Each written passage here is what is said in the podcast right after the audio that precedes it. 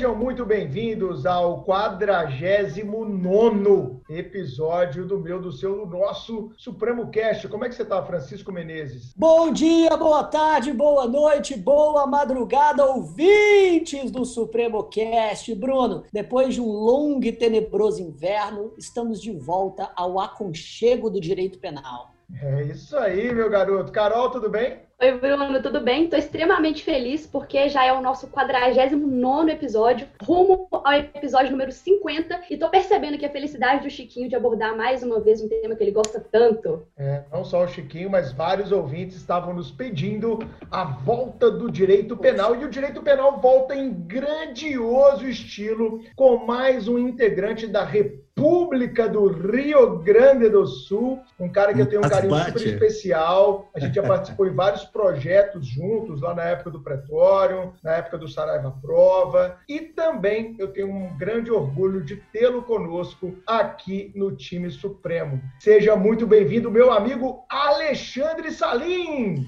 Salve, salve, meus amigos! Começo por ela, por elas, né, Carol? Muito prazer, Carol. Que bom estar aqui contigo. Bruninho, meu querido amigo. Como eu te admiro, Bruninho. Como eu gosto de ti, Bruninho. Hein? E aí, Chico, meu querido Chico, meu colega de disciplina, tão querido, tão ovacionado pelos alunos. Os alunos falam muito bem em ti. Então, para mim, é um prazer estar aqui com vocês. Hashtag Direito Penal na Veia, meus amigos. Vamos à disciplina mais apaixonante do mundo jurídico. Há controvérsias, mas vamos a ela concordo, sim. Eu concordo completamente. A maioria dos alunos concordam também. E é por isso que o Bruno sempre fica tão enciumado, tão ressentido quando ele fala do direito civil, porque ele tem que constantemente justificar a alta importância da sua, do seu ramo do direito frente à popularidade do direito penal. E olha, Salim, é tenho que dizer aqui que é uma grande honra dividir esse espaço com você. Primeiro, porque não só eu te admiro demais enquanto profissional, enquanto professor, como também você foi meu professor de direito penal na, na época de pretório, em 2008. Estudei mais a fundo teoria do crime com você, em uma das Grande, primeiras. Chico. E aprendeu alguma coisa ou não? Aprendi bastante, tenho que dizer, graças, graças aos bons mestres que tive durante a minha formação e te agradeço por isso, meu amigo. Fantástico, é meu amigo. Pô, que referência legal. Muito bom estar aqui com vocês e dizer para vocês que é um, uma honra, um orgulho para mim dizer que eu sou o professor supremo, tá? É isso aí, meu amigo. É o orgulho é todo nosso. E essa data de hoje, 24 de agosto de 2020, é uma data super especial para a gente, Salim, porque neste momento o Supremo completa, nesta data de hoje, 11 anos de funcionamento. Começamos lá com uma turminha bem pequena na Avenida do Contorno, em plena Savassi, em Belo Horizonte, um curso estritamente presencial. E hoje estamos nos 27 estados do Brasil, com vários alunos no exterior, uma base presencial muito forte em Belo Horizonte e no Rio de Janeiro, crescendo cada vez mais graças a profissionais como Salim, Chico, Carol, Tiago, todo mundo, Igor, todo mundo da edição aqui que trabalha com a gente. E, claro, sobremaneira, graças à confiança que você, aluno do Supremo, vem depositando nesta empresa de educação ao longo desses 11 anos. E o mais legal, galera de casa, é que hoje é aniversário do Supremo, mas o dia que nós gravamos esse episódio era aniversário do Salim. Então, solta o parabéns para você aí na edição, meu Eu quero ouvir um parabéns para você da Aê, Xuxa aí, ó, pro Salim, que eu sei que ele gosta. É isso aí, comemorando o meu aniversário em, em, grande estilo, então, falando com vocês aqui, que é uma, é uma satisfação. E que legal saber que o nosso programa ele vem ao ar no dia do aniversário. Parabéns, time Supremo, tá? Parabéns. O Supremo quase, quase chegando na sua adolescência, então, Bruninho. É isso? isso? Ele é um pré-adolescente, ele está é, com as, os hormônios, a flor da pele, pronto para explodir, como todo adolescente, né? Pronto para crescer muito em tempo, já explodiu. que legal, pessoal, que legal.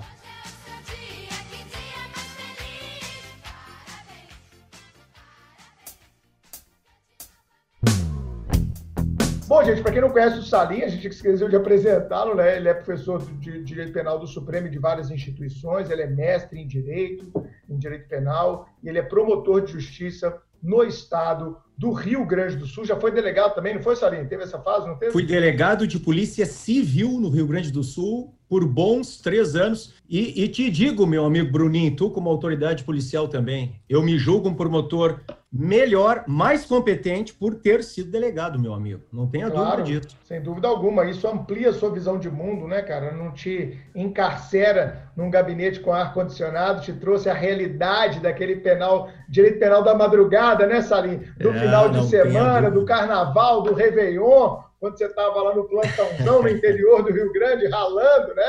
E aí você viu o que é o direito penal ali na prática, no calor dos acontecimentos. Não tenha isso é fantástico, cara, isso é sensacional. E eu era um delegado muito atuante, Bruninho. Claro que já vão 20 anos, né? E o penal, ele me forja de uma tal forma, em face da polícia, que o penal, ele me segue na carreira do MP e lá se vão 20 anos, né? Eu sou promotor há 20 anos e quase toda a totalidade desse tempo trabalhando no crime. Na prática, hoje eu sou titular da primeira promotoria criminal de Caxias do Sul. É a segunda maior comarca do Rio Grande do Sul e eu sou titular do júri. Então, vocês pensem em facção criminosa, vocês pensem nas piores mazelas da sociedade, a gente está lá dando a cara a tapa, né, Bruninho? É isso aí e eu sei o quanto você é dedicado à sua carreira e o quanto você é brilhante. Por isso, esse episódio vai ser demais. Não é isso, Carolina? Introduz para os nossos ouvintes sobre o que nós vamos conversar hoje. É isso, Bruno. Nosso 49 episódio é mais um da série sobre a polêmica e tautológica Lei Anticrime, um dos símbolos políticos mais significativos do atual governo. Desde sua publicação em 24 de dezembro de 2019, a Lei 13964 é objeto de constantes debates doutrinários por suas múltiplas omissões, confusões e incongruências Afinal, o diploma operou mudanças em grande parte do, do, ordenamento jurídico penal positivo, incluindo o Código Penal, Código de Processo Penal, LEP e uma profusão de leis penais especiais. Destas, o Supremo Cast já discutiu as alterações na lei de execução, com o juiz e professor da casa Tiago Gandra, no episódio 23, e as mudanças processuais, como o acordo de não persecução penal, com o defensor público e professor Marcos Paulo Dutra, no episódio 25. Agora, nos aventuraremos novamente por essa polêmica legislação num enriquecedor bate-papo com o professor Alexandre Salim. É isso aí, Carol. E Salim, é, um panorama geral, meu amigo. O que você achou dessa lei? Carol falou em um dos marcos desse governo. Será que é mesmo o marco desse governo? Será que ele está preocupado ainda agora, né? No primeiro ano poderia ser, mas será que agora ele está preocupado em promover grandes mudanças no direito penal? Qual é o seu panorama geral, Salim, desde que saiu esse, esse projeto de crime do Sérgio Moro e depois de quase um ano, né, que a gente tem da publicação da lei, o que, que você tem visto aí? Qual que é a sua impressão geral, sem entrar nas minúcias? Sua visão geral sobre essa modificação legislativa? Sim, é, a lei, sim, é quase um ano. A lei, ela é de 2019, mas a gente tem que lembrar que ela entra em vigor em janeiro de 2020, né? Então, 23 de janeiro de 2020, a partir dali a lei, ela passa a surtir efeitos. Eu, no âmbito penal, esperava mais, né? Eu começo lembrando, pessoal, que no âmbito do direito penal, nós temos um princípio básico, Chico, me ajuda aí, no sentido de que, regra geral, no que tange a lei penal no tempo, nós aplicamos o tempus regit actum, ou seja, a lei penal que está vigendo ao tempo do crime, salvo se nós temos uma novatio legis in melius ou uma lex miser, ou seja, se nós temos uma lei penal posterior mais benéfica. Isso aí é uma garantia constitucional, artigo 5º, inciso 40 da Constituição. Bom, Bom, eu vejo todos dizendo que o pacote anticrime, no que tange ao direito penal, ele veio e endureceu. Ou seja, é uma novácio legis impejus ou uma lex gravior e não pode retroagir no que tange ao direito penal. Vocês querem ver uma coisa? Eu até deixei aqui separada para o pessoal depois fazer a pesquisa em casa, tá? Bruninho, Carol, Chico, caiu para promotor do Ceará faz alguns meses. A prova de 2020, agora MP do Ceará. Pela prática de delito de porte ilegal de arma de fogo de uso restrito, o Pedro, reincidente por crime de roubo simples, foi condenado a pena privativa de liberdade de quatro anos de reclusão em regime fechado. Nesse caso, ante a prática de crime hediondo e a reincidência, Pedro não fará jus ao livramento condicional. Olha a sutileza.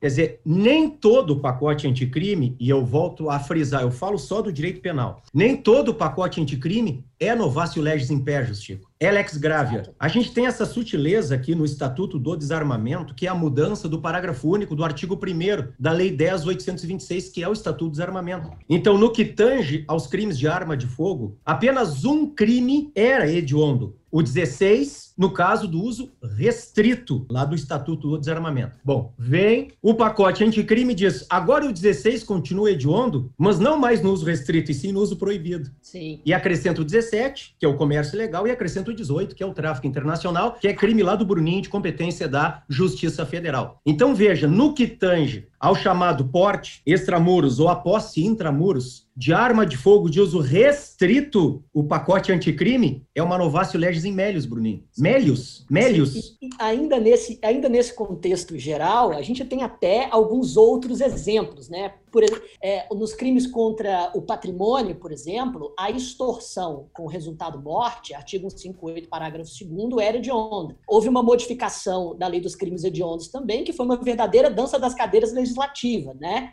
Hoje, o artigo 158, parágrafo 2 não seria hediondo, mas o seria o sequestro relâmpago, que é o 158, parágrafo 3 quando ocorre lesão ou morte da vítima. Ou seja, houve, é, houve novácio legis in melius em determinado contexto e reformácio legis impégios por outro. E a gente pode ainda é, descer, em, ainda nesse contexto panorâmico, em discussões ainda mais acaloradas, como, por exemplo, é, a lei dos. Uh, a, o Estatuto do Desarmamento ele foi modificado para agora diferenciar o tratamento legislativo da, da arma de fogo de uso restrito e da arma de fogo de uso proibido. Antes estavam dentro do mesmo tipo penal, a posse e o porte. Hoje, o parágrafo 2 do artigo 16 do Estatuto Estatuto do Desarmamento, estabelece como um crime muito mais gravoso, que agora este é o hediondo, como o, Salim muito bem colocou, é arma de, o porte de armas de fogo de uso proibido, deixando arma de fogo, acessório ou munição de uso restrito dentro do caput do artigo 16. Entretanto, o legislador ele, ele se esqueceu no parágrafo 2 quando diferenciou a estes, estes artefatos, esses instrumentos de uso restrito e de uso proibido, de dizer no parágrafo 2 que criminaliza-se de forma mais intensa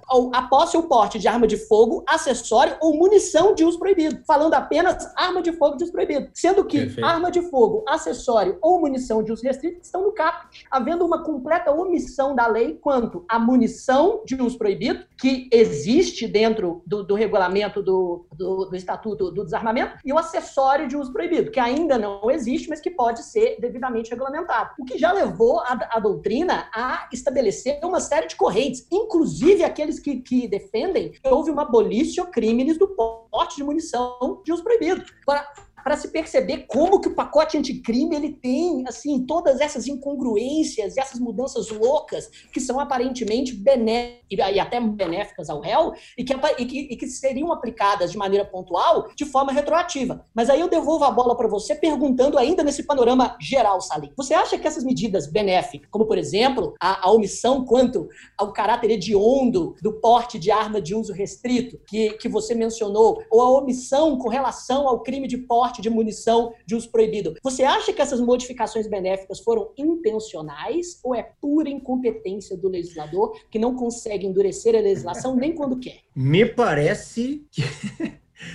que é a... boa. Seja boa. sincero, por favor. Boa, Chico. Não, eu, eu, eu ainda entendo que é incompetência, é pura incompetência, tá? Porque não é pura possível pura. que haja tamanha incongruência. E vou te citar outros exemplos. Olha a ofensa ao princípio da proporcionalidade. Pessoal, o furto nunca foi hediondo na vida. Nunca houve furto hediondo. Vem o pacote anticrime, me parece uma medida salutar, diz assim, pô, estão explodindo o caixa eletrônico no Brasil inteiro. Então agora explodir o caixa eletrônico para subtrair valores passa a ser crime hediondo. Beleza, 155, parágrafo 4 A. Só que o roubo com explosão de caixa eletrônico não é hediondo. Quer dizer que o furto é e o roubo não é. Exato. Vocês me entendem? É a mesma circunstância. É a mesma mesma circunstância que aumenta a pena. O uso de explosivo, que qualifica o furto ou que majora o roubo, leva a hediondez no furto, mas não leva a hediondez no roubo. Quer dizer, isso não pode ser intencional, Chico. Porque se for, aí eu vou trabalhar com Bruninho cível, não dá mais. É, se Bora. for, já é. Fala com a gente que na nossa matéria não tem isso, não, meu irmão. Por isso que a nossa é tão apaixonante, bro. É, exatamente. Quando você não entende a pessoa, você apaixona, é verdade. Ela não é Bom, mas a gente, a gente tem ainda, bom, já que a gente está falando da questão de retroatividade de Lex Missior, a pergunta que não quer calar é, é, é, uma das questões do momento, Chico, em relação a novácio leges in melius ou não, a retroatividade ou não, e a representação no estelionato. Por que, que veio representação no estelionato? Será que foi para diferenciar os ilícitos civis que nós, promotores, estávamos denunciando como estelionatos? Talvez. É uma das justificativas. Muito ilícito civil vindo para a esfera penal, algo que tinha que ser resolvido lá. Afinal de contas, o penal é a última rácio. Ou seja, o penal é o último recurso, é a última instância. O penal só incide quando outros ramos do direito não conseguirem resolver de forma satisfatória o conflito social. Mas não. Muitos ilícitos civis já eram, é, é, para alguns colegas, já denunciados aqui como estelionato, e o penal sendo trabalhado como prima rácio. A questão que se discute hoje, essa representação, que passa a ser a regra no estelionato, salvo as hipóteses do parágrafo 5 ela retroage para alcançar processos já iniciados, com denúncia oferecida e recebida? Essa é a questão do momento, Chico. É? E aí? Antes, antes de, de você responder, eu, eu queria até é, frisar especificamente essa modificação e até perguntar ainda um pouco nesse espírito introdutório é, sobre a pertinência dessa modificação. Na minha, na minha humilde opinião, é, realmente essa mudança vem na esteira de não se tratar penalmente ilícitos que deveriam ser cíveis, mas acredito que, por uma questão de proporcionalidade, todos os crimes patrimoniais cometidos sem violência ou grave ameaça à pessoa deveriam receber tratamento semelhante. Você concorda? Furto simples, apropriação indébita, todos eles, salvo aquelas exceções do próprio artigo 171, parágrafo 5 deveriam ser de ação penal pública condicionada à representação. Mas, ao mesmo tempo, o legislador deveria estabelecer uma regra de transição, como fez na Lei 9.099, em seu artigo 91, quando estabeleceu que a lesão corporal leve ou culposa, que a partir da Lei 9.099 também passaria a ser crime de ação penal pública condicionada à representação, estabeleceu que o os, o, a vítima teria um prazo de 30 dias para poder se manifestar, caso a ação penal fosse oferecida sem representação. Acredito que você pode até falar melhor do que eu, mas dentre as duas correntes que se apontam com relação à retroatividade dessa nova regra do estelionato, essa é uma das correntes, não é? E que aparece hoje em um julgado do STJ, havendo aquela também que diz que não se, não se tem aplicação retroativa desta regra do parágrafo 5 se a ação penal já tiver sido iniciada, que, ao meu ver, é um absurdo completo e uma ofensa à própria, à própria, ao próprio princípio constitucional de retroatividade da lei penal benéfica. Mas, a, respondendo esse primeiro ponto, primeiro, antes de passar a bola para que você possa falar com muito mais propriedade do que eu sobre o parágrafo 5 do artigo 171, você também acha que essa mudança deveria ocorrer para todos os crimes patrimoniais praticados sem violência ou grave ameaça por uma questão de proporcionalidade? Esta é uma posição que já existe, Chico. Eu acho ela bastante interessante, porque eu, o Bruninho esqueceu de dizer na minha apresentação, na minha breve apresentação, que eu sou doutor em direito também. Eu tenho uma visão toda garantista, né? Que é que eu passo aos nossos alunos aí no Supremo. Bruninho, eu fiz o doutorado com Ferraioli, meu querido. Na Itália. O Ferraioli, para quem não lembra, é o pai da teoria do garantismo penal. Direito é o autor, dentre outras célebres obras, do Direito e Razão, dois pontos Aí, teoria ó. do garantismo penal. Olha lá ele lá. E, e ele é totalmente deturpado no Brasil, não é isso?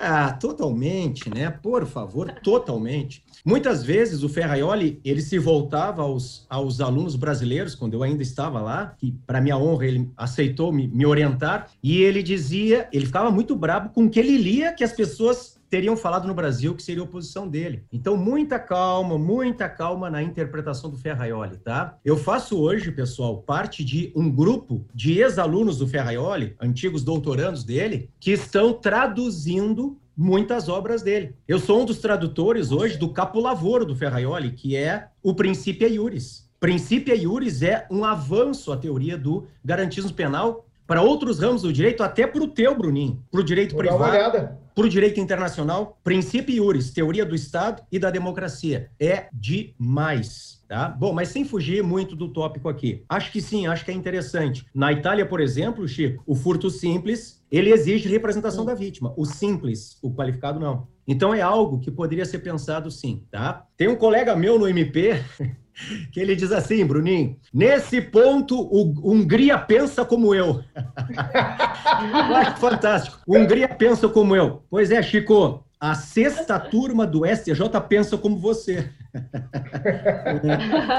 sexta turma pensa como você, meu querido. É exatamente essa a posição da sexta turma. Quer dizer, a gente tem que lembrar que as duas turmas que julgam matéria criminal no STJ são a quinta e a sexta, tá? Geral, são as que formam a terceira sessão, que é o que eu chamo de plenarinho lá do STJ na matéria criminal. Geralmente, as posições mais duras, leia-se, mais é, desfavoráveis ao réu, ao réu vem da quinta. Aquelas melhores para defesa geralmente vem da, terça, vem da sexta, tá? Que lá no STF nós temos a chamada Câmara de Gás, que é a primeira, e aquela que é o supra-sumo da defesa, que é a segunda, tá? Mais ou menos vem assim, geralmente é assim. O que, que a sexta decidiu, Chico? A sexta disse que, na verdade, nós temos aqui uma lei penal. Mas como que é a representação que é um instituto ligado à ação penal, que é de processo penal, vai ser lei penal e não lei processual penal. Dizem os defensores, como a sexta turma. Não, mas para lá. Qual é a consequência do não oferecimento de uma representação no prazo legal? E eu lembro os nossos alunos, seis meses a contar do conhecimento da autoria. Não é da data do fato, por favor, é do conhecimento da autoria. Artigo 38 CPP. Bom, a consequência é a extinção da punibilidade. Nós temos aí a decadência do direito, a extinção da punibilidade, que está disciplinada no Código Penal, artigo 107. Então, veja, é uma lei penal, que, como qualquer lei penal, se for mais benéfica, tem que retroagir. Então, sim, a sexta turma manda retroagir para alcançar processos em curso ainda sem trânsito em julgado. Agora, não há regra de transição, como Chico bem disse.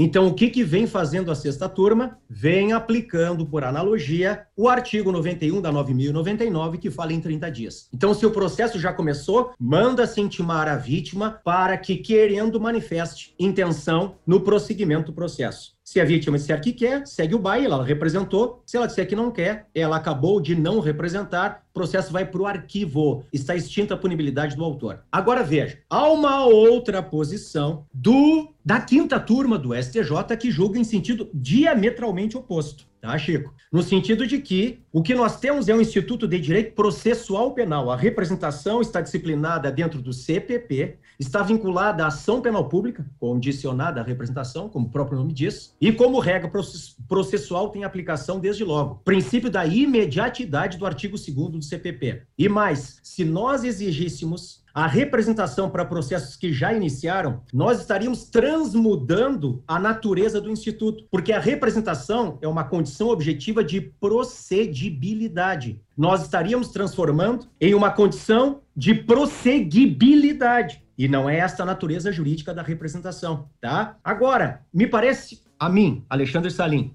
muito interessante a posição da sexta, só que muito cuidado. Eu até coloco isso lá numa publicação que eu fiz no Instagram, pessoal, porque assim, tem coisas que não tem cabimento, eu não consigo entender. A mesma sexta turma, no mesmo dia 20 de agosto, Bruninho, com a mesma composição, julgou dizendo que retroage para alcançar processos já iniciados e no mesmo dia, dizendo que não retroage se já houver denúncia oferecida e, consequentemente, recebida. A sexta turma, no mesmo dia, tem posição em sentido oposto, ou seja, acompanhando o entendimento da quinta, tá? Agora, aqueles que dizem retroage para alcançar processos já iniciados, vão trabalhar, pessoal, como marco tempo temporal o trânsito em julgado. O trânsito em julgado. Sabe aquele negócio do Grêmio vocês conhecem o Grêmio, né? Eu sou colorado, Sim. tá? Eu sou campeão do mundo, campeão FIFA. Ah. Agora, o pessoal que é Grêmio, meus alunos que são gremistas aqui em Porto Alegre, ficam brabos quando eu digo isso, né? Ô, Bruninho, o Grêmio é campeão do mundo? O que, que tu acha? Não, ele é campeão da Copa Toyota, como é que chamava lá na época? Boa! Então, ele é campeão do meio mundo.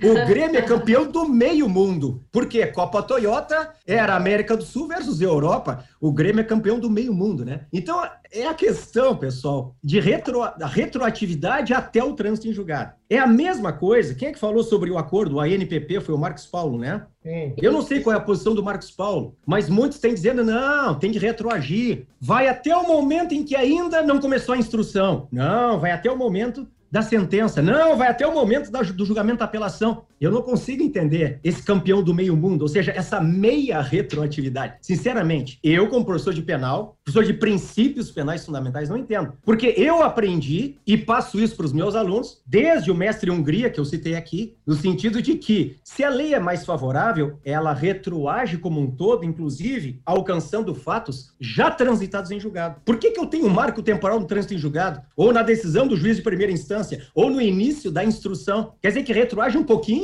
Ou retroage por inteiro, ou não retroage por inteiro. Agora, retroagir uma meia boca é a posição com a qual eu não concordo, pessoal. Te devolvo a bola aí. Exato, exatamente. Mesmo porque o Código Penal ele é expresso em dizer que o trânsito julgado, artigo 2 parágrafo único, não é um obstáculo para a retroatividade da lei penal benéfica. Se chegarmos à conclusão como a sexta turma chegou na, na, decisão muito bem tratada por você, que a, a norma da ação penal, é, norma que versa sobre a ação penal é norma híbrida, que tem natureza processual, mas também tem natureza penal, ou a retroatividade se dá como a norma penal benéfica deve se dar, ou ela não se dá. Justamente, a, a, estabelecer um marco no trânsito, no, no trânsito julgado não, não faz nenhum sentido e não remete a nenhum instituto legal. Concordo Chico, plenamente com você. Se beneficia, meu querido, quem ainda não começou a cumprir a pena, com muito mais razão tem que beneficiar quem já está cumprindo pena. Exatamente, claro, concordo plenamente, plenamente. E, se eu não me engano, essa decisão aí do,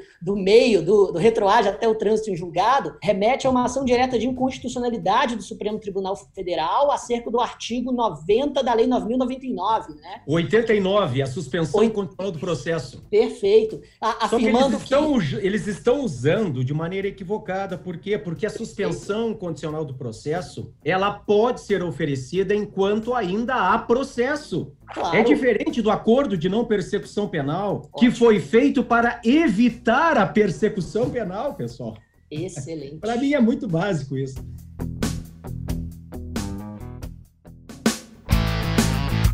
Excelente panorama geral para o nosso ouvinte se situar e para entender essas incongruências e essas confusões aí de início. Mas passando para um tema bem, bem polêmico aí da lei anticrime, é o seguinte, Salim, o novo parágrafo único do artigo 25 do Código Penal trouxe aparentemente uma nova modalidade de legítima defesa. Parte da doutrina afirma que não houve qualquer inovação, mas há quem diga que a lei trouxe sim uma mudança sensível, não é tão extensa não. O que você pensa disso? Qual lado aí da doutrina você acha que está com a razão? Só para complementar, né, Carol? Nós Essa foi a promessa defesa, de né? campanha do presidente, Bruninho. É. Isso foi colocar na lei a promessa de campanha. Agora, dogmaticamente, é uma bobagem. É Sim. totalmente desnecessário. Com todo respeito à posição contrária, tá, pessoal? Não, porque... só, só fazendo um, um parênteses ali, só porque a Carol falou o número do artigo, né, Carol? Mas nós estamos falando da legítima defesa, legítima defesa. no caso de agentes de segurança, né? Só porque Isso a gente falou mesmo. o número Exato. da lei, às vezes o cara está no trânsito, está lavando uma louça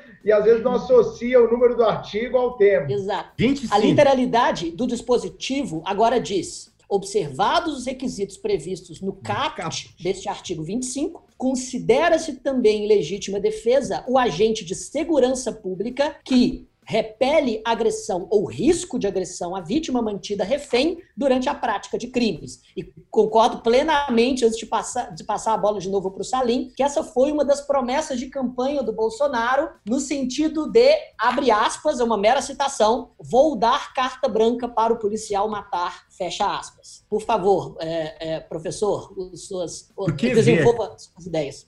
Quando o policial, o agente lá, que está subordinado ao Bruninho, ele está atuando enquanto agente da Polícia Federal, agente da Polícia Civil, ele está em estrito cumprimento de dever legal. Não há nenhuma dúvida disso. Artigo 23, inciso 3 do Código Penal. Então, eu excluo eventual crime com base na falta de licitude, artigo 23, 3. Bom, o que se discute agora é o seguinte: tá, mas ele não está também em legítima defesa? A gente já entendia que sim, antes da própria alteração legislativa. Porque, veja, eu tenho uma vítima mantida refém. Se a vítima está mantida refém, está expresso no parágrafo único do 25, eu tenho uma agressão que é atual. Uma agressão que é injusta, que autoriza aquele que está no estrito cumprimento de dever legal a agir em legítima defesa do terceiro, que é o refém. Então, veja, uma só vez o policial está tanto no estrito cumprimento de dever legal, quanto na legítima defesa de terceiro, não há ilicitude no seu agir. Agora, carta branca para policial sair matando, é claro que não, né? Por favor. E outra coisa, o estrito cumprimento de dever legal não pode ser associado a essa questão de sair matando, como alguns dizem. Não há dever legal de matar, né, Bruninho? A não ser o, o carcereiro que está lá cumprindo, no caso de guerra declarada pelo presidente da República, naquela exceção do Código Penal Militar. Carrasco, não há dever de matar no Brasil. Né? Então, assim, Carol, eu coloco isso no meu livro, tá? É uma alteração totalmente desnecessária, dogmaticamente falando, porque o parágrafo remete ao caput e os requisitos estão no caput do artigo 25. Exatamente. É o direito penal simbólico, né, Chico? É o direito Exato. penal como mera simbologia de, de uma posição política, né? Que na campanha Exatamente. vai vir, nós protegemos os agentes de segurança pública, tá ok? Exatamente. Eu concordo plenamente com as palavras do professor Salim. Um, um policial que está realizando a violência necessária para vencer uma resistência pacífica, né, uma resistência passiva de um, de um indivíduo a, que está prendendo em flagrante, está estrito cumprimento do dever legal. A partir do momento em que esse indivíduo ataca um inocente, se o policial o mata de forma legítima, está em legítima defesa de terceiros. Concordo, concordo plenamente com, com as posições e é, também acredito que é uma mudança, de certa forma, é, desnecessária. Só para esclarecer um pouco algumas posições contrárias, com as quais já, já, já percebo que o Salim e eu discordamos, é, tem um autor que é, eu até respeito bastante, Fernando Galvão, que também é membro do, do Ministério Público, e ele né, escreveu. Oi? Ele era, é o Fernando Galvão aqui é... de Minas, hoje ele é juiz militar, né? É, exato, exa exatamente, perdão, pelo, pelo lápis, exatamente. E ele escreveu um artigo até em uma defesa quase que hercúlea da, digamos, utilidade do Instituto. E ele basicamente diz que é, o artigo 25, parágrafo único, fala sobre risco de que o policial, o agente de segurança, estaria também em legítima defesa quando repele agressão ou risco de agressão. Daí ele remete, até de uma forma bastante eloquente e muito, e muito técnica, as normas de uh, as normas ISO, né, dos, de normas internacionais de padronização de medidas, para analisar o que são riscos dentro da conduta da administração pública. E ele chega à conclusão de que o termo risco é diferente do termo agressão ou iminência de agressão. E a diferença estaria na aleatoriedade, ou seja, a, estaria no fato de que o risco estaria englobando agressões que são possíveis, mas não certas, enquanto que a iminência de agressão estaria englobando aquelas que aquelas agressões que são certas e que virão em um desdobramento imediato dos fatos, havendo, de certa forma, o elastecimento dos requisitos da legítima defesa. César Roberto Bittencourt, entretanto, concorda com a gente, analisa esses argumentos e diz: olha, o, o, primeiro, o primeiro ponto, não se pode dizer que risco de agressão e agressão iminente possuem uma diferença que será relevante para a prática. Mesmo porque, se a vítima já está é, feita refém em um contexto criminoso, como muito bem colocou o, o, professor Salim, ela já está em uma agressão, sofrendo uma agressão atual à sua liberdade ambulatorial atual, não é, não é nem iminente. Exato. E, e, a agressão à sua integridade física, ou até mesmo à sua vida, de certa forma, pode acontecer a qualquer momento e ela está sendo ameaçada desse contexto. É, eu, eu não consigo imaginar uma situação na qual um policial, para salvar uma vítima que está sendo feita refém, agride um, um indivíduo e, e é punido por excesso de legítima defesa, a não ser em casos extremamente teratológicos. Vide o, o sequestro do ônibus realizado na, na própria ponte Rio-Niterói, no qual nós tivemos uma situação exatamente assim e muito antes da lei ser promulgada. E, e ninguém e se fala. Witzel, e que o Witzel, depois da ação, entrou dentro do ônibus e fez a galera rezar com ele, bicho. Eu queria um ateu lá dentro nessa hora. Enfim, e, e Ele mais, comemorou um gol ali, parecia o Pelé dando um soquinho para cima, né? Parecia, pelo amor de Deus, né?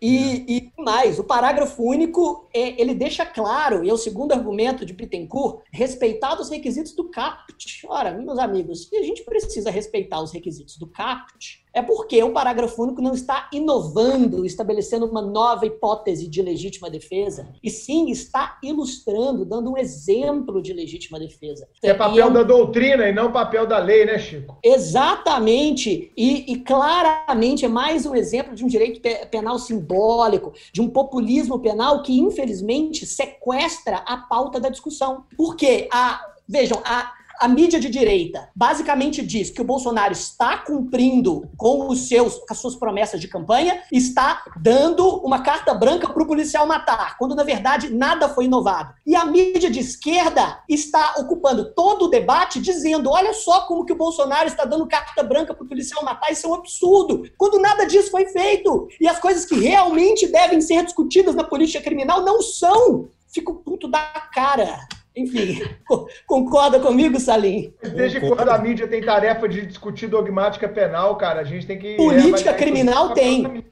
Eles estão política no cri... a gente no nosso, cara, cada um no seu Política, quadrado. discordo, Bruno. A mídia tem sim o objetivo de discutir a política criminal. Tem, claro que tem. É claro que tem, porque a discussão é democrática, dela. a dogmática penal, não, concordo com você, mas dogmática jurídico-penal, política criminal e criminologia são os três pilares das ciências criminais. E o grande problema Diga, entender que o direito penal é a solução mágica para todos os conflitos sociais. Exatamente, exatamente. Como se o direito penal fosse uma solução, uma varinha mágica de condão. Perfeito. Aí vai aquele deputado fulano de tal, semi-analfabeto lá na tribuna da Câmara. Ah, aconteceu tal fato, é uma barbaridade, tem que transformar em crime. Exato. Aí vem um assessor correndo, que é mais preparado que ele, né? Deputado, não fala bobagem, já é crime. Ah, já é crime. Então tem que aumentar a pena. Exatamente. Como se o direito penal penal, aí o direito penal é usado de forma simbólica, de forma retórica, como a prima ratio, esquecendo toda a função social dele. Perfeito. Carol? Um outro ponto de bastante relevância que foi alterado pela lei foi a legitimidade para promover e julgar a pena de multa que não foi paga pelo condenado. E eu queria saber de você, professor, como era esse instituto e como ele ficou depois da lei anticrime? Ô Salim, uma, uma dúvida aqui, cara, da prática, tá? De quem não vive a execução penal como eu nunca vivi, para ser bem honesto. A galera paga essas dívidas de multa aí que os juízes fixam na, nas sentenças, cara. Como é que é isso na prática, em você que é promotor? Conta para mim. Bruninho, eu não preciso nem te responder, né? Porque o sujeito que a gente condena é o que tu prende. É, ainda que a Polícia Federal. Não, mas eu prendo os caras maiores aí, velho. O colarinho branco, né? Alguma... Agora, a, a, a grande massa carcerária, ela pede para parcelar 50 reais em 10 vezes. Vocês me entendem? Claro. É óbvio que o sujeito não tem dinheiro para pagar a pena de multa. Então, explicando de forma bastante didática, bem objetivo para o nosso, nosso aluno. O sujeito foi condenado. O crime pode prever apenas pena de prisão, ou muitas vezes a de prisão e a pena pecuniária, que é de multa. Muitos crimes patrimoniais prevêem, como roubo, furto, tanto a pena de prisão quanto a pena pecuniária. Bom, uma vez transitado em julgado aquela condenação, ele vai ser intimado para em 10 dias pagar a multa. Se ele não foi intim... se ele se ele foi intimado e não pagou, o que que o Código Penal originalmente ele previa a prisão. Lá atrás, isso mudou há muitos anos, está em 96, mas lá atrás o sujeito era preso porque não pagou a multa. Bom, se isso fosse aplicado hoje, todo mundo era preso, porque a maioria, Bruninho, 99,999, não tem dinheiro para pagar multa. Então, o sujeito que não pagou a multa depois de intimado regularmente, bom, o que, que a gente tem que fazer? Tem que executar, porque ele não pode mais ser preso. Tem que executar a pena de multa. Até há alguns anos, quem tinha legitimidade para a execução da multa era a Fazenda Pública. E isso não impediu o arquivamento dos PECs. O que, que, são os PECs? Os processos de execução criminal. Depois do trânsito em julgado se forma um PEC, uma cópia do processo original, para formar um instrumento que tramita na vara de execuções. Bom, o que, que nós fazíamos? Nós pedíamos para o cartório certificar se ele tinha cumprido a pena, a pena de prisão, e se só restava, para de implemento total, a pena pecuniária. O cartório, sim, só resta a pena pecuniária, a multa. Bom, aí nós, promotores, pedimos o arquivamento do PEC, a extração de uma certidão com encaminhamento à PGE. Para o pro procurador da Fazenda Pública encaminhar, se entendesse, a execução. Muitas fazendas públicas, aí dependia de estado para estado, de PGE para PGE, nem executava até tanto. 50 UFIR, na época eles trabalhavam muito com a UFIR. Até tanto não executava. Então era um valor, tinha que ser um pouquinho maior. Bom, tem até súmula do STJ sobre isso, tá, pessoal? Dizendo que a legitimidade, ela é exclusiva da Procuradoria da Fazenda Pública. É 521, Não é né? Hã? É a 521, né? 521, súmula. perfeito. Bom, o plenário do STF, julgando dois recursos ele se reúne em dezembro de 2018, inclusive uma questão de ordem, não sei se tu lembras, Chico, no mensalão. É a 12 segunda questão de ordem no mensalão, a ação penal 470. Sim. E aí o plenário, por maioria, vai dizer que a pena de multa não deixa de ter natureza penal, não perde a natureza penal. Portanto, o principal legitimado para a execução não é o procurador da Fazenda Pública, é o promotor, é o MP. Então, acaba de uma forma, ainda que tácita, prejudicando a súmula 521. Ela não tem mais aplicação hoje, pessoal, a súmula 521. Então, quem é que executa? O MP. Pelo menos deveria executar. Na prática, muitos não fazem ainda por falta de, de qualquer. É, é, é, de, de, de, possibilidade, possibilidade material. Não tem como. É uma avalanche de certidões em relação às multas, tá? Bom, o promotor tem que executar. E aí, nós tínhamos uma dúvida, colegas. Onde Onde que executa? Tudo bem que é o promotor. Agora executa na vara de execuções fiscais, o rito da lei de execução fiscal, ou na, na vara de execuções penais, a vara de execuções criminais, o rito da LEP 164 e seguintes. Havia essa dúvida. E aí vem o pacote anticrime e coloca uma pá de cal nessa discussão dizendo é na vara de execuções criminais. Essa é a grande modificação, Carol, do artigo 51. Então, hoje, quem executa a multa, a multa que não foi paga, decorrente de uma sentença condenatória transitada em julgado, é o MP na vara de execuções criminais, sob o rito que está na LEP, artigo 164 e seguintes, tá, pessoal? Excelente. Essa mudança, né, ela cheira, ela cheira questão de provas. 100% de certeza que vai cair em mais de um concurso aí quando esta pandemia passar. Chico, quer fazer alguma intervenção sobre isso? Eu acho que essa foi uma das modificações mais racionais do pacote anticrime, tendo em vista que o, a, a sentença penal condenatória já é um título executivo, né? Eu acho que a, a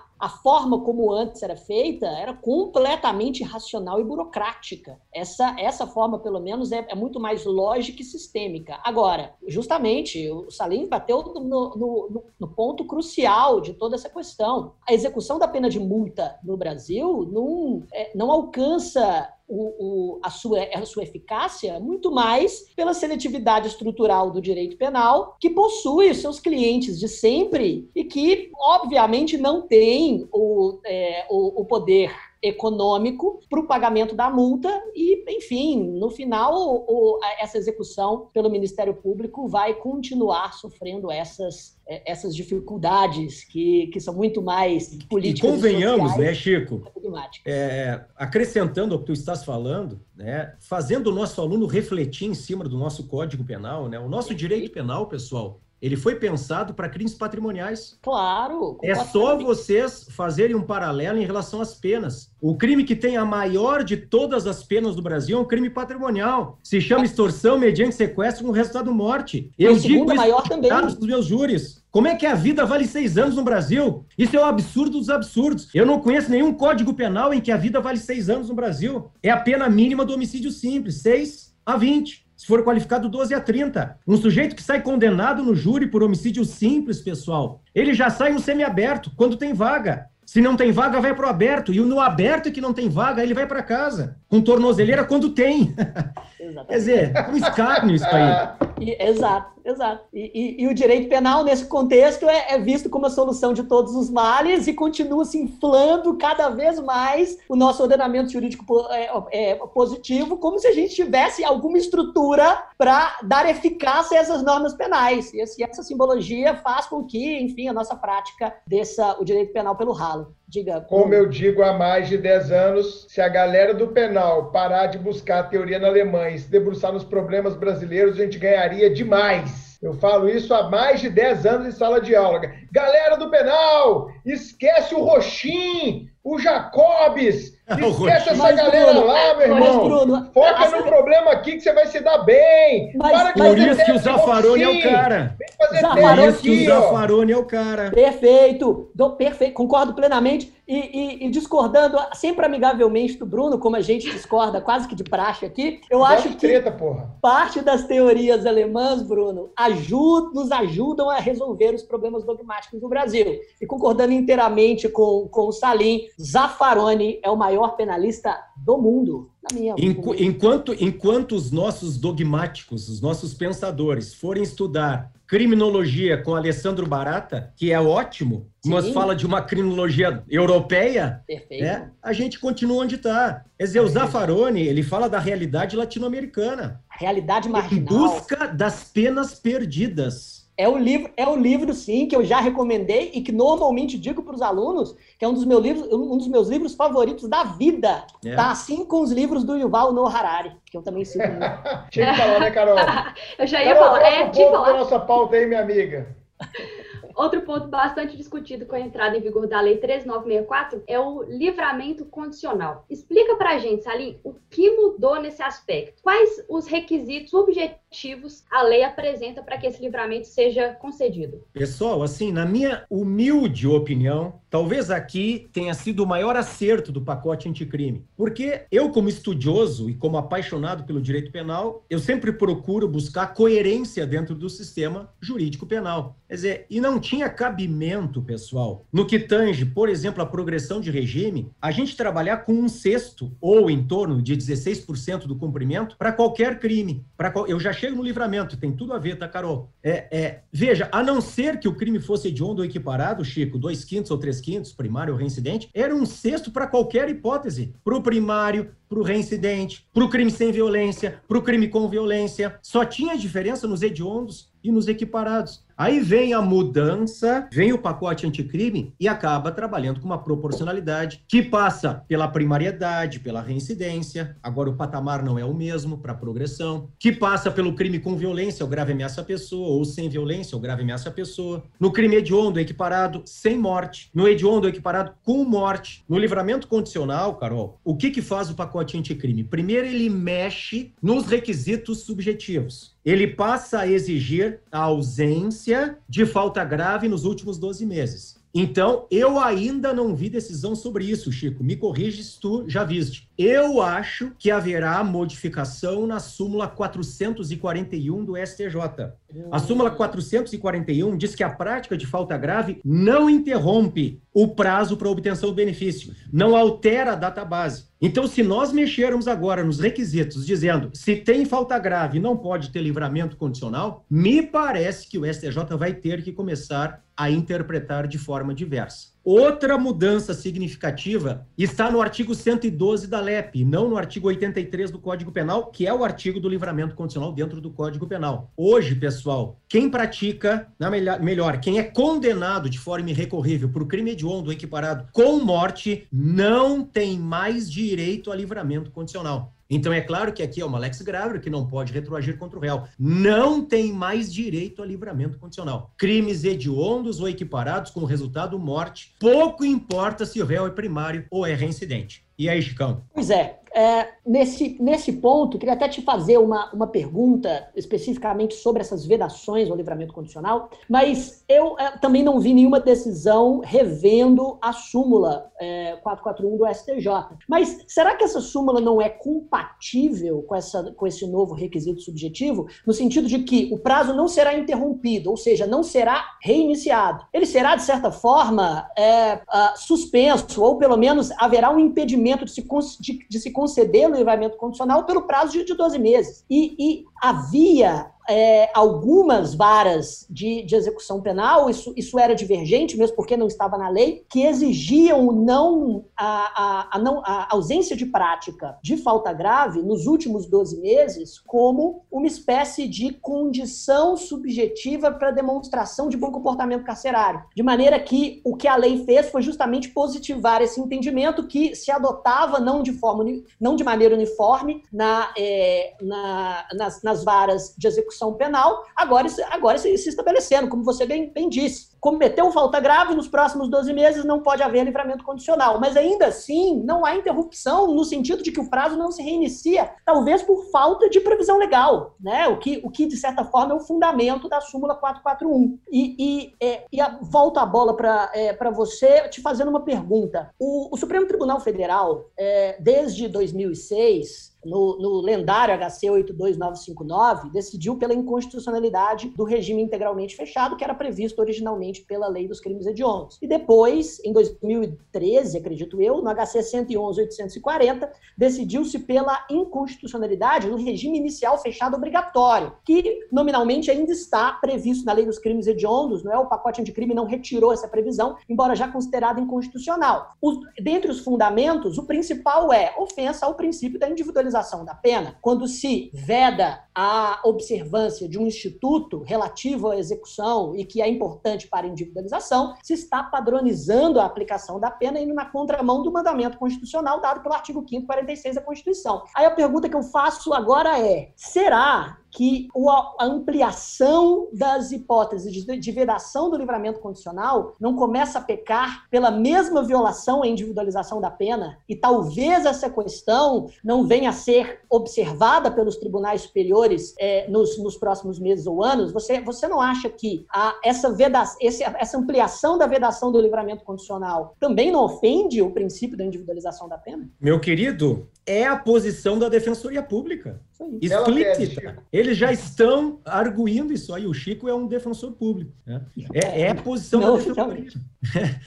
agora, agora, agora veja, é, não sei te dizer, a gente tem que esperar eles decidirem, mas se nós pensarmos em termos de analogia com o que o STF decidiu em relação ao, ao cumprimento do regime inicial, o fundamento ele pode ser o mesmo. Ele é, pode ser o mesmo raciocínio principiológico total aí nessa tese, né? Bem interessante. Exato. É. Exato. Uma questão de simetria, né? Eu queria só fazer uma observação. Excelente, Chico, você ter falado sobre isso, porque a gente tem muito ouvinte que advoga, muito ouvinte que está na graduação, que também presta concurso público. Então, essa é uma excelente tese, que pode ser até um argumento bom para a prova, né? Para a prova e para o exercício da advocacia. Excelente. E um outro ponto. Agora, é, não esqueçam que o promotor é o fiscal da lei. Então, claro, muitas coisas que vocês me põem aqui na parede, né? Eu, eu, eu falo como promotor, falo como professor, eu, vocês me entendem? A lei, ela hoje, ela está diferenciando, Chico, o que, que é bom comportamento carcerário da prática de falta grave nos últimos Ótimo. 12 meses. Antes não, era só bom comportamento e ali eles Exato. já falavam da falta grave. Agora não, tem a letra A e tem a letra B, né? Exato, exatamente. Vai, Carol.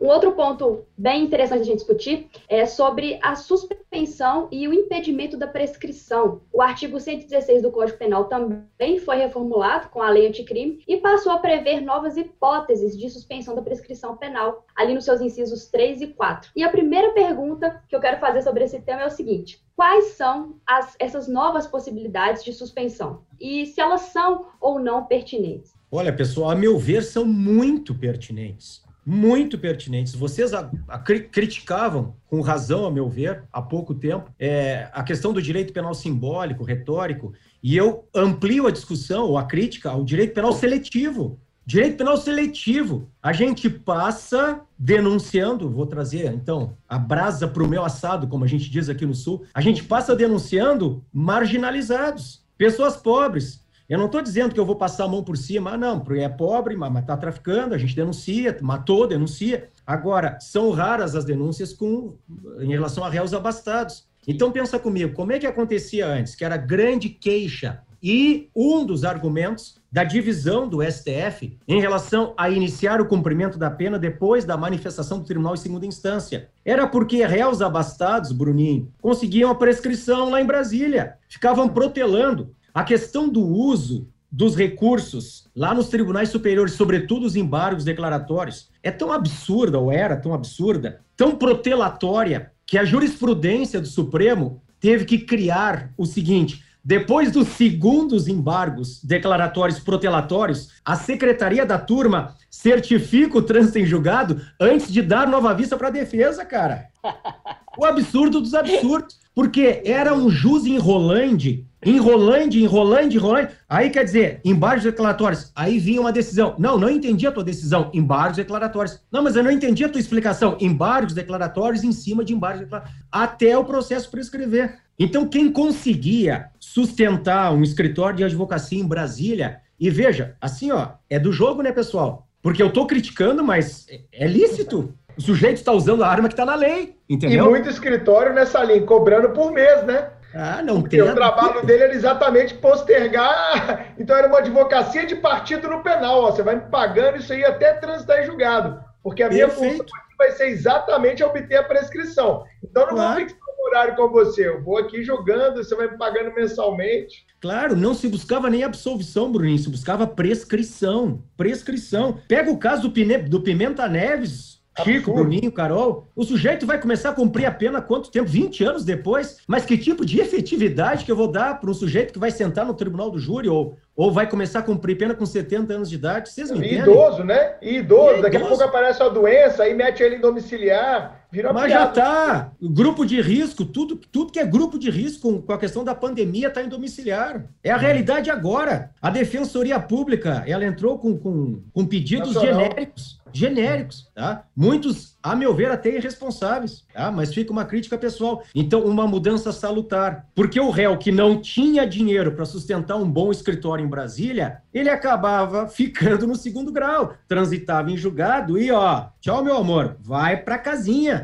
vai pra cadeia. Agora, o sujeito que era rico, não. Vamos meter um especial, em cima do especial um extraordinário, com embargos daquela. Então, uma mudança muito boa. E a outra, né, Carol? Então, essa é o 116.3 e o 116.4 novo, por causa do novo ANPP, o Acordo de Não Persecução Penal. Então, enquanto ainda não cumprido ou não rescindido o Acordo de Não Persecução Penal, nós temos uma causa que impede o começo da contagem da prescrição, ou se já começou, suspende a sua contagem, impeditivo ou suspensivo. Exato. O, o- justamente, e, assim, meus amigos, talvez alguns dos meus amigos advogados vão ficar um pouco pesarosos ou ressentidos comigo por concordar com o professor Salim nesse contexto, porque, sinceramente, na minha opinião, todo crime deveria sim prescrever, uma vez que a finalidade é, da prescrição penal enquanto causa de extinção da, da punibilidade é uma, é uma finalidade que perpassa a,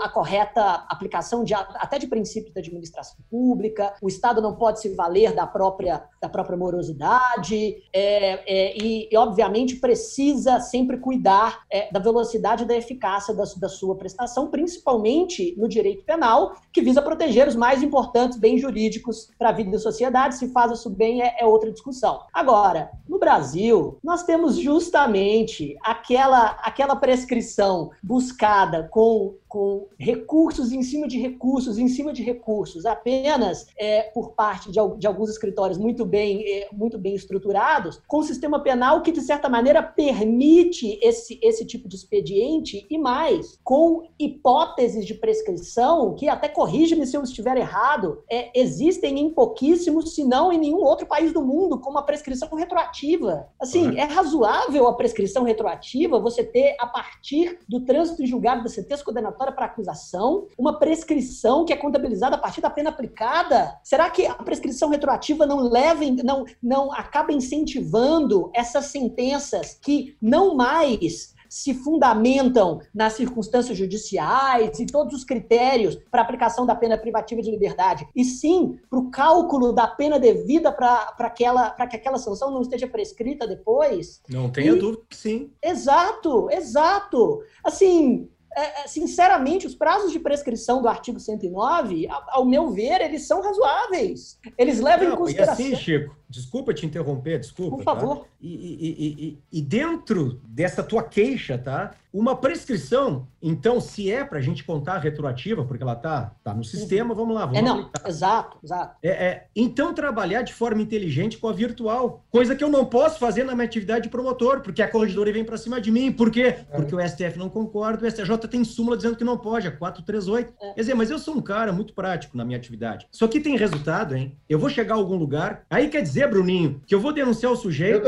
já sabendo que lá na frente está prescrito, eu Exato. sou obrigado a denunciar. porque os doutos tribunais superiores dizem que eu não posso trabalhar com prescrição pela pena projetada, uma prescrição virtual. Perfeito. Eu trabalhei pra... muito com isso aí, ô, ô Salim. Lá em 2004, quando eu era lotado no Rio de Janeiro, há 16 anos, quando a gente tinha muito estelionato contra o INSS, é praticado por despachantes é, que velhinhos davam procuração para entrar com pedido e avaliação de ver se tinha possibilidade de aposentar. Aí o cara vinha com a aposentadoria. o senhor pode aposentar assim, está aqui a aposentadoria. Você pegava lá, Chico, uma galera com mais de 70 anos, nunca, nunca teve antecedente criminal na vida, e você pensava, cara, recebeu um ou dois benefícios do INSS, dois, três mil reais na época, ou seja, você olhava lá para frente e falava, bicho, isso aqui não vai dar em nada, isso aqui vai estar prescrito. Aí você pensava na prescrição virtual ou prescrição pela pena em perspectiva, na época a gente relatava direto, e o Salim, eu sempre fui um delegado assim, velho, tocava o pau, fundamentava, botava no papel, ah, delegado não pode aplicar em insignificância. Que não pode, irmão. Aplica essa porra aí, tem mais de 15 anos, entendeu?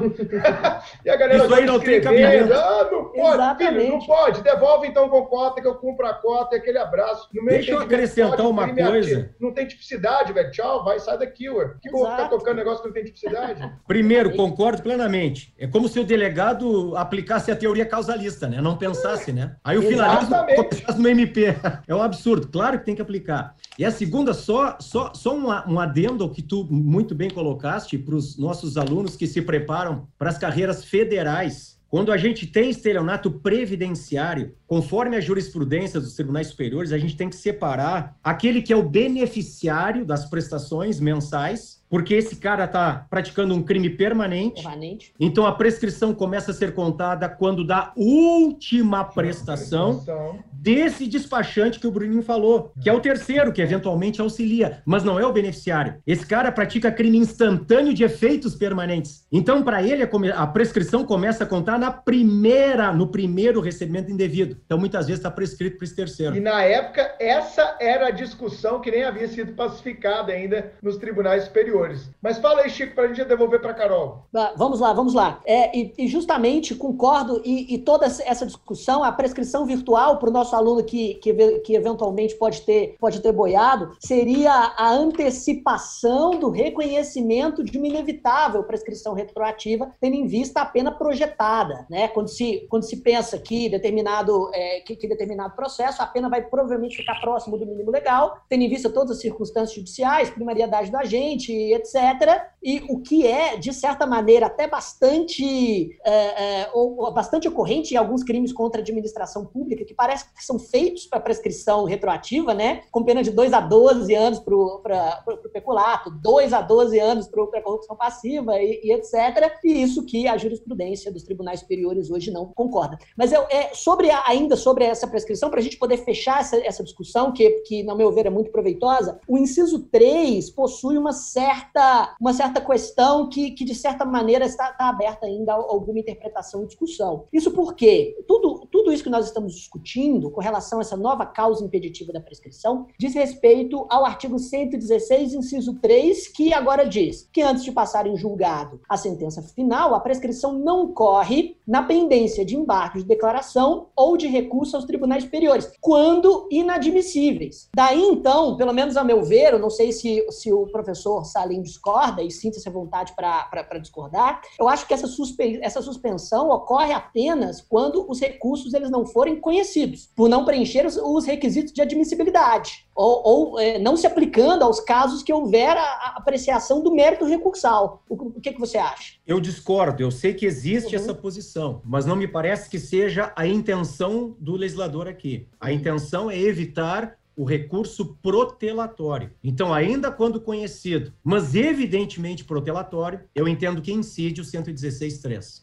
Entendo. E só uma última pergunta. E quando o recurso é interposto pela acusação, será que também existe suspensão? Porque a lei é, é silente nesse assunto. Né? Em princípio, sim, né? Princípio da igualdade de partes, par condício, né? Todos é. se submetem às mesmas condições processuais. Agora. Haveria um ônus, né? Haveria acusação um ônus buscando acusação, protelação. Né? Quer recorrer, saiba que Exato. Mas é. nesse caso, a, a, o recurso da, da, acusação estaria prejudicando, de certa maneira, o réu, né? Que, que, que teria uma, a suspensão do, dos, seus efeitos. Enfim, mas uma, uma discordância salutar também é, é, também faz parte do debate. Vamos ver o que, que os tribunais superiores decidirão aí a respeito.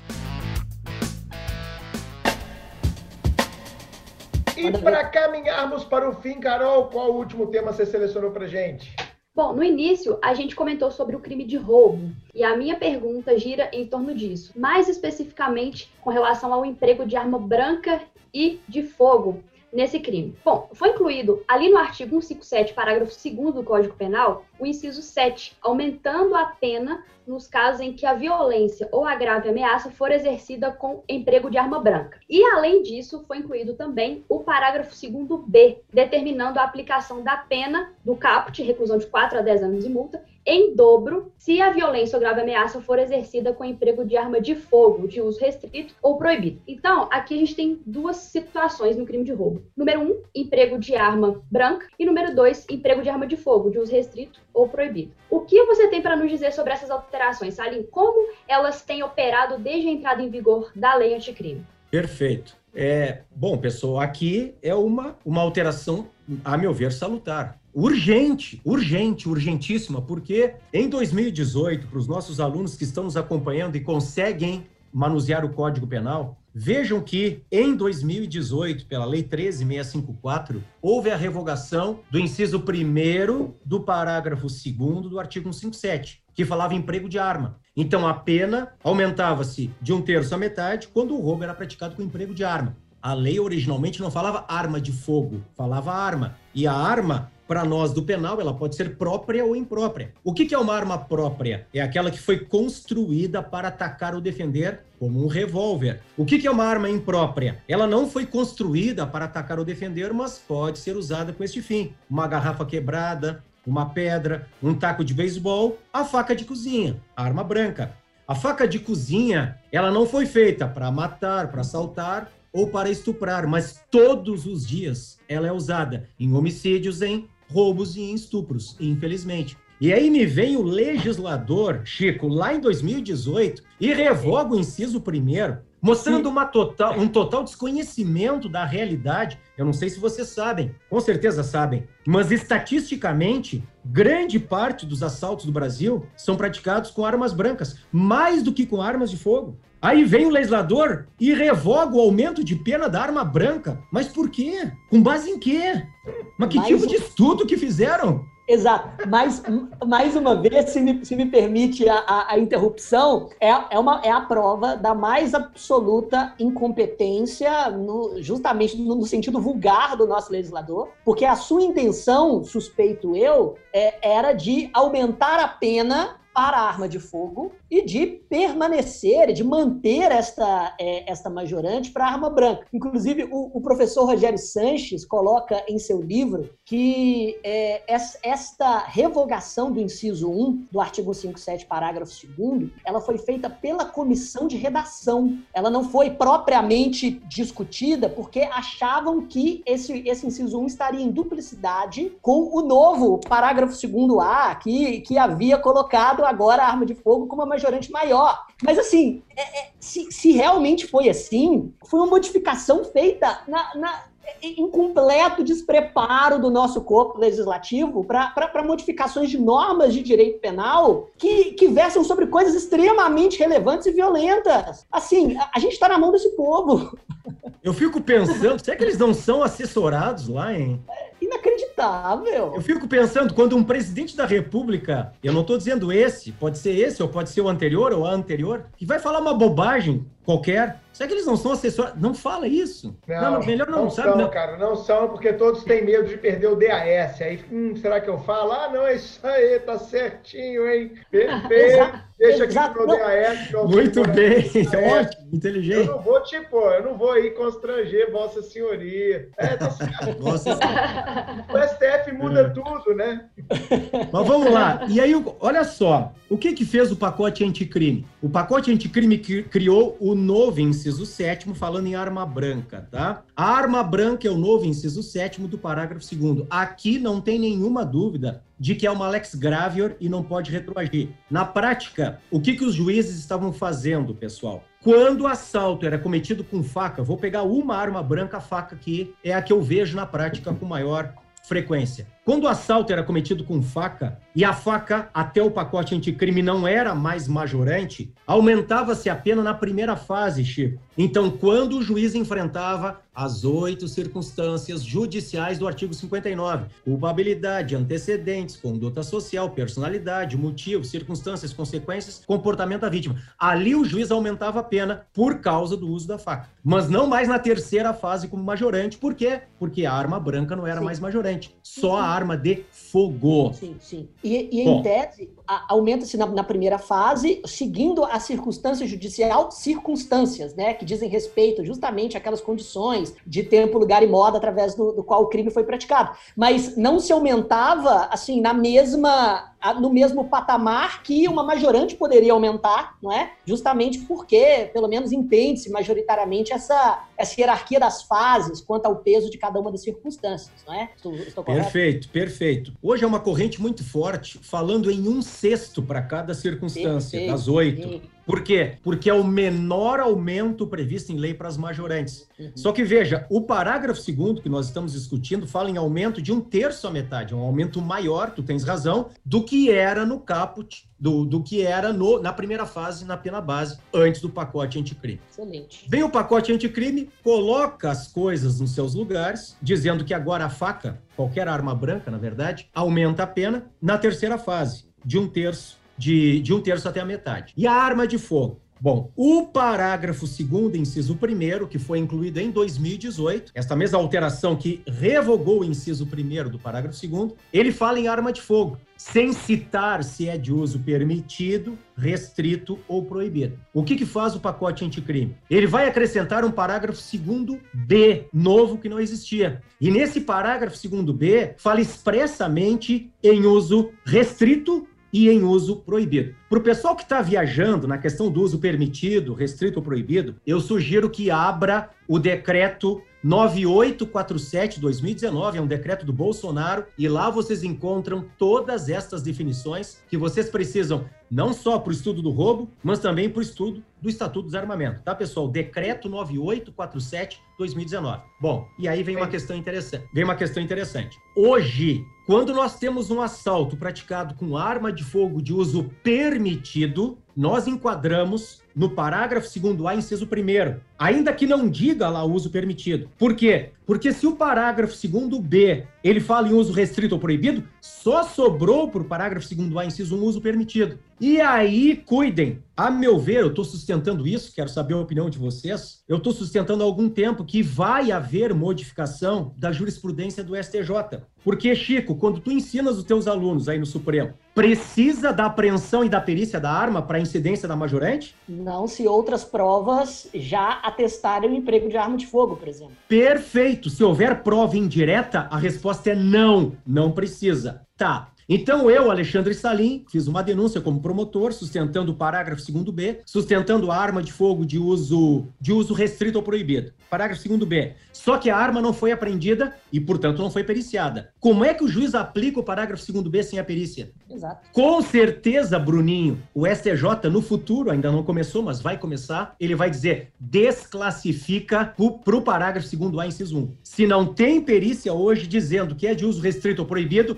vai para o uso permitido com a pena menor do parágrafo 2A, inciso 1. Ótima e aí, tese. Chico? Ótima tese, concordo plenamente, porque é a melhor situação para o réu nesse contexto, né? Até, acho que seguindo a lógica de, de defender posicionamentos talvez mais afeitos à, à defensoria pública, é, eu ensino justamente essa posição do, do STJ em concurso, no sentido de que não é necessário a apreensão e a perícia da arma se outros instrumentos de prova, se uma prova indireta atestar o seu emprego, mas eu sempre achei que esse entendimento ele é um pouco injusto e contraditório. E por que, que eu digo isso? Porque o, o, embora o emprego de arma de fogo sirva realmente como, como majorante do roubo, o conceito de arma de fogo, dado pelo decreto que, que você citou, é ainda um conceito bastante técnico. A arma de fogo é um instrumento que dispara projéteis através da força expansiva dos gases produzida pela explosão de um propelente. Se aquele instrumento não for capaz de disparar projéteis, não é uma arma de fogo, não importa o seu formato. O simulacro ou o brinquedo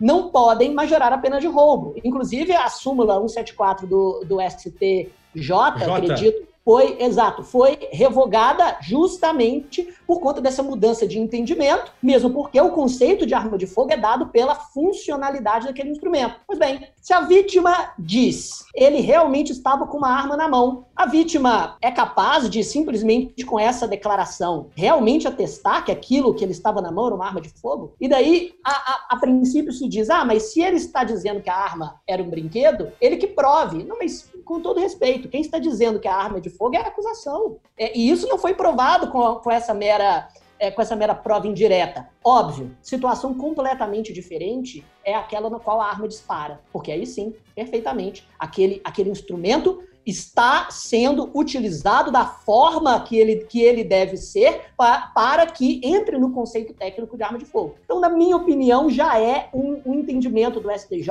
um pouco contraditório com o, a, a, jurisprudência que se consolidou, no sentido de que o simulacro ou o brinquedo não serve como instrumento para majorar a, a, a pena do roubo. Mas, considerando que o entendimento é rotineiramente aplicado pela STJ, acho que a sua tese é a melhor saída de todas, para descobrir, nesse contexto, qual é o inciso correto da tipificação. Já que agora o pacote anticrime separa a arma de fogo, que só pode ser de, de uso permitido, em, em, um dos incisos, e a, e a, arma de fogo de uso restrito, proibido em, em outro, a melhor situação para o réu, na dúvida, deve ser aquela da tipificação. E sob esse ponto de vista, a mudança, de certa forma, né, até foi, foi interessante. Essa Excelente. súmula que você citou, a súmula 174 do STJ, ela, na verdade, ela retrata uma evolução da própria jurisprudência jurisprudência do STJ, Perfeito. que começa com uma teoria puramente subjetiva, para majorar, basta que o instrumento cause temor na vítima, Exato. versus uma teoria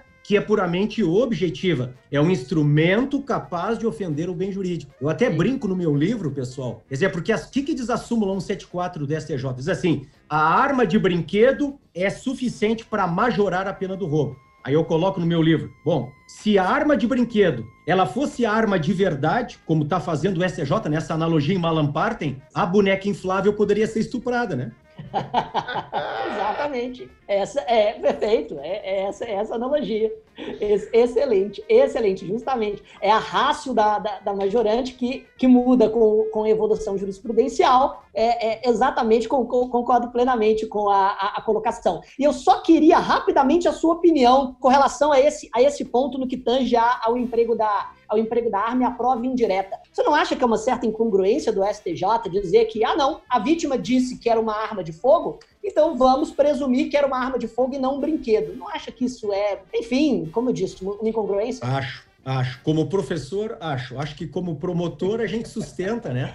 Mas acho que sim, concordo contigo, porque a vítima não tem condições de atestar nada, né? Com todo exato, respeito. Exato. E muitas vezes a prova indireta é a câmera. A uhum. câmera do mercado que filmou a ação dos agentes. Só que a câmera não disse se a arma era de Menos verdade. ainda, né? Exato. Menos Tanto ainda. é assim, pessoal, que quando a arma é de verdade e é apreendida e está desmuniciada, não incide a majorante. É roubo simples, porque a arma de verdade, sem munição, é como se fosse uma arma de brinquedo, ou seja, para constatar a elementar grave ameaça. É isso aí. Essa tese eu acho muito fraca, mas vamos em frente. o Bruno sempre discorda. Eles iniciaram a arma, velho. Rapidão, clec, clec, tá. Cara, tirou, bicho. Mas se ele não tiver a munição com ele, Bruno, é esse o ponto. Sei, não, não foi apreendido no local do fato munição, nem na perseguição. Isso. Não, foi não tem munição. Exato. Não tem potencialidade lesiva. Acabou. Bom, acho que eu sou mais da teoria subjetiva aí nesse quesito. Eu sou old school, lá do começo do STJ. Bom, vamos seguir em frente aqui então. Carol, vamos agora, já esgotamos a nossa pauta, passar para aquele momento que os nossos ouvintes adoram, que é a Dica Suprema.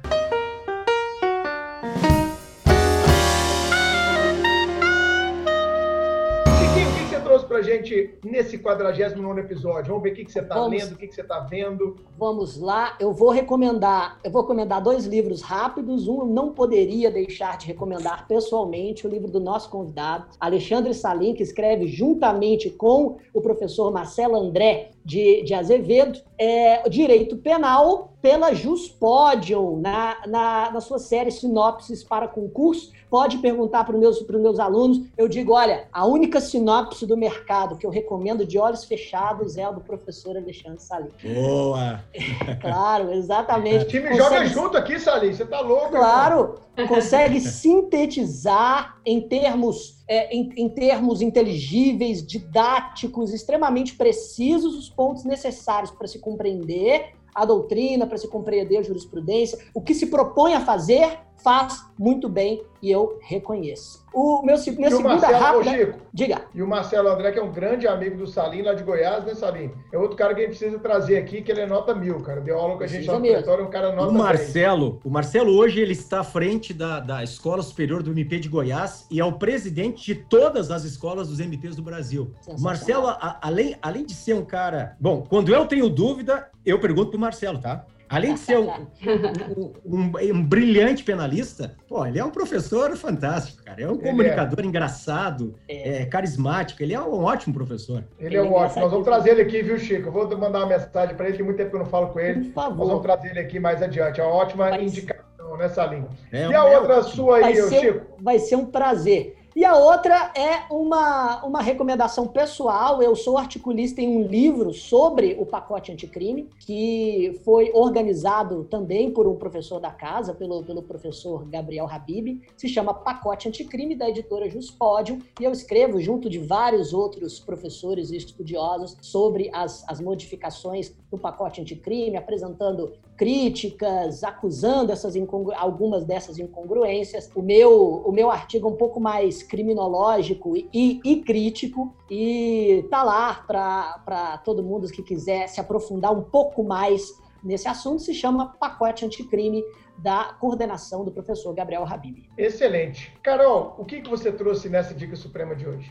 Bom, minha dica suprema de hoje não tem a ver diretamente com a lei anticrime, mas tem total ligação com o contexto social e criminológico do tráfico de drogas e das questões a ele correlatas, como corrupção, violência policial, aborto, marginalização. É a série Impuros, disponível no Globoplay. A trama se passa no Rio de Janeiro, anos 1990, e conta a história de um jovem de família humilde, ele é convocado para o exército e ele se vale dessa oportunidade para vingar a morte do irmão. É uma série muito legal, ele, ele entra ali no tráfico de drogas e mostra o quanto é difícil sair dele, né? É uma série Impuros? muito legal. Impuros. A Carol é fã de séries nacionais. Você já percebeu, Chico? Sou Ela fã, sempre amo. Eu, per- eu séries percebi. nacionais aqui. A gente precisa aprender um pouco com a Carol a Precisa. consumir a cultura Exato. O Bra- nacional. é, o Brasil precisa aprender a fazer também séries nacionais boas. Ah, o facada não, mentira. Eu acho que o Brasil tem algumas séries nacionais interessantes e eu prometo que eu vou dar uma tentativa para essa, Carol. Por favor, você vai gostar, acho que Meu grande amigo Alexandre Salim, o que, que você trouxe pra gente na Dica Suprema? Você consegue, cara, ler alguma coisa assim, assistir um filme com a sua queridíssima esposa, já que você tem dois meninos pequenos, é promotor, é professor, é autor, você consegue ter tempo, cara? Hum, Não é fácil. Olha, meu querido, não é fácil. Não é fácil. Porque nessa, nessa, nessa fase de vida, né? Os meus filhos têm seis, ela tem seis e ele tem três. Eles querem estar junto da manhã à noite, junto. Então, assim, às vezes a gente vai para a cama e, assim, os dois exaustos e não consegue ver nada, né? Mas a gente sempre tenta ver uma série antes de dormir, sempre. Geralmente é, o- é, o- é, o, é o combustível para pegar no sono, tá? Mas assim, eu tô, eu tô, eu tô gostando muito de uma série chamada Mind Hunter. Vocês devem ter falado aqui. Falaram, Posso né? mais também. Na Eu tô gostando né? muito. O Mind Hunter. Tu viu, Bruninho? É na Amazon essa? Não, é da Não, Netflix. cara. Netflix. Netflix. Não vi. Cara, porque assim, tu tem que ver, cara, porque é, o- é o- é o surgimento do FBI, Sim. entendeu? alguém é o alguém surgimento dela aqui. Quem que trouxe essa dica suprema, hein, Carol? Não vou lembrar agora, mas alguém deu. Eu acho que fui Foi. eu que falei sobre Mindhunters. É, eu acho que o Chiquinho falou mesmo. Exato. E é, e é uma série muito legal, porque é, o, é o, justamente o surgimento de, de, uma investigação do FBI mais fundamentada na, na, na criminologia, né? Uma criminologia é, é, um pouco mais sociológica, né? E, e a criação também do próprio termo serial killer, né?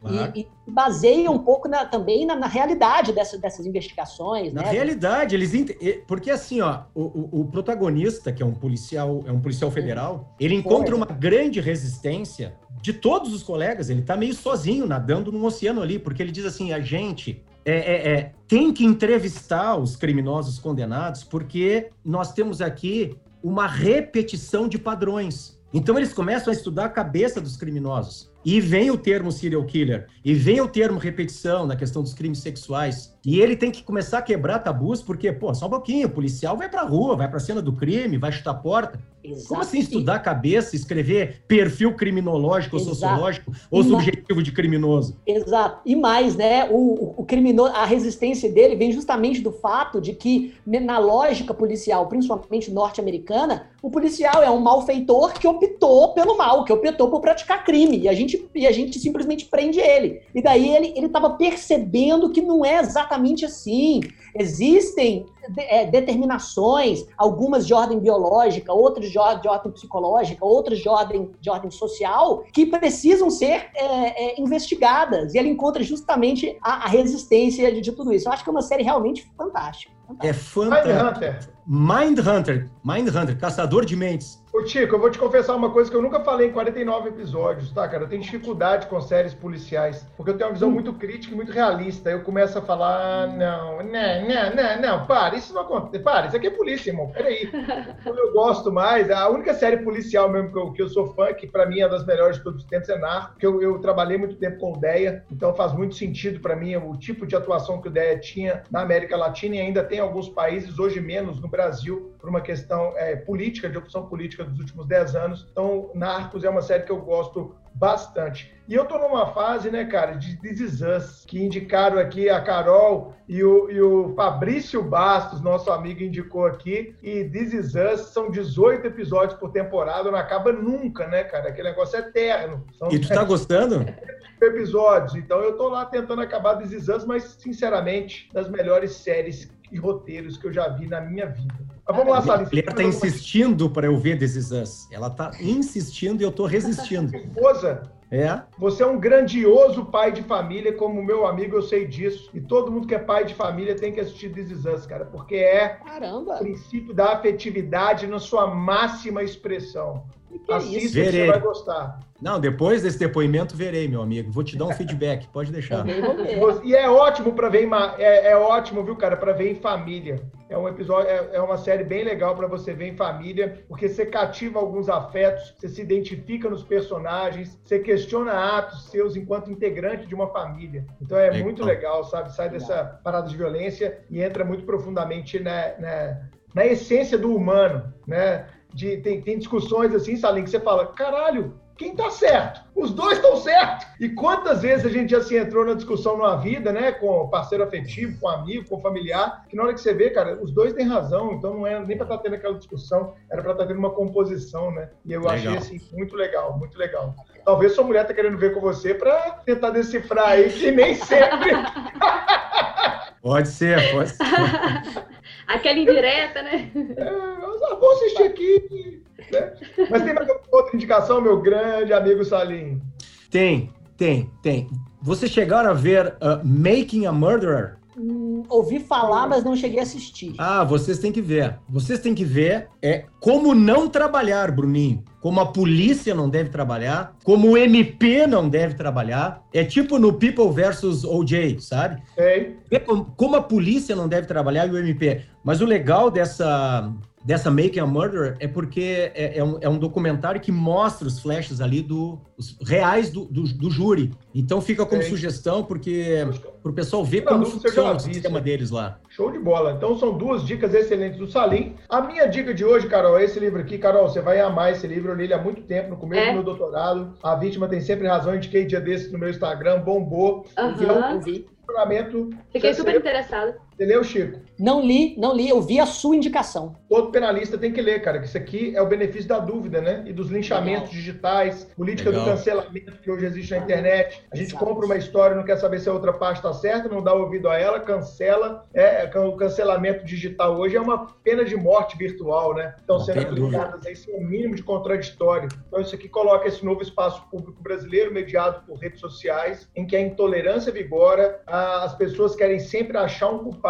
linchar o culpado e dar razão total à vítima. Então o questionamento é exatamente esse. Será que a vítima tem sempre razão? Porque se você diz que sim, você já está escolhendo um lado a prioristicamente. Antes de ouvir qualquer história, você já está ouvindo um dos lados. E isso, para quem é do direito, né, é algo perfeito, fundamental. Perfeito. Sempre o Muito benefício bom. da dúvida, o contraditório, etc. Diga, Carol. O nome do livro é A Vítima Tem Sempre Razão? Isso, do Francisco Bosco. Ele até participa de um programa da GNT, Saia Justa e tal. É, ele é filho do, do, do, do João Bosco, né? Músico. É, enfim, é muito legal. Ele faz um estudo bem interessante, muito fácil de ler, muito fácil de digerir. É um livro recomendado pela didática e pelos questionamentos sociológicos e jurídicos, por que não, que ele nos traz.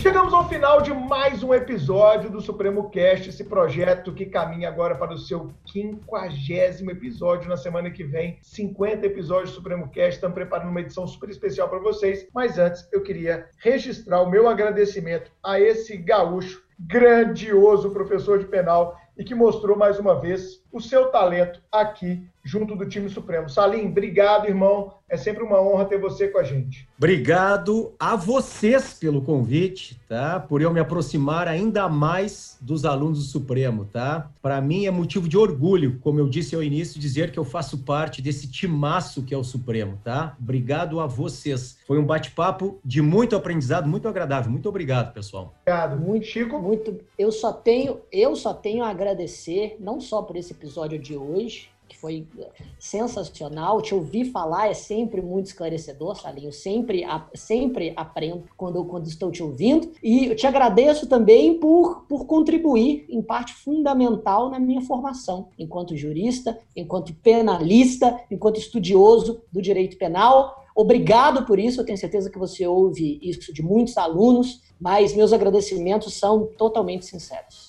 Carolina Carlos. Salim, muito obrigada pela sua participação. Foi um bate-papo enriquecedor, com muitas teses, então o ouvinte fica atento aí a todos esses apontamentos tão importantes do episódio. Obrigada mesmo. Perfeito. E esse foi o terceiro episódio que a gente fez sobre o pacote anticrime, como a Carol é, lembrou lá no começo. A gente fez um com o Thiago Gandra, fizemos um com o Marcos Paulo, fizemos esse agora com Alexandre Salim. E, claro, isso enriqueceu muito o debate que o Supremo vem alimentando durante todo o ano de 2020 a respeito dessa polêmica mudança legislativa. Muito bom, Salim. Divulga o seu Instagram, cara. Você não divulgou aqui, arroba prof. Alexandre Salim, como é que é? Esse aí mesmo, arroba prof. Alexandre Salim. Viu como é que eu te sigo? Eu sei de cor seu Instagram. Muito bom, meu querido. Obrigado. arroba prof. Alexandre Salim. Se você gostou desse episódio, você vai marcar o Salim no Instagram, vai começar a segui-lo e vai divulgar este episódio também para os seus grupos de WhatsApp, para os seus amigos, familiares que gostam de uma boa discussão jurídica. Tchau, gente. Até o próximo episódio. Valeu. Tchau, tchau. Tchauzinho. Tchau, pessoal.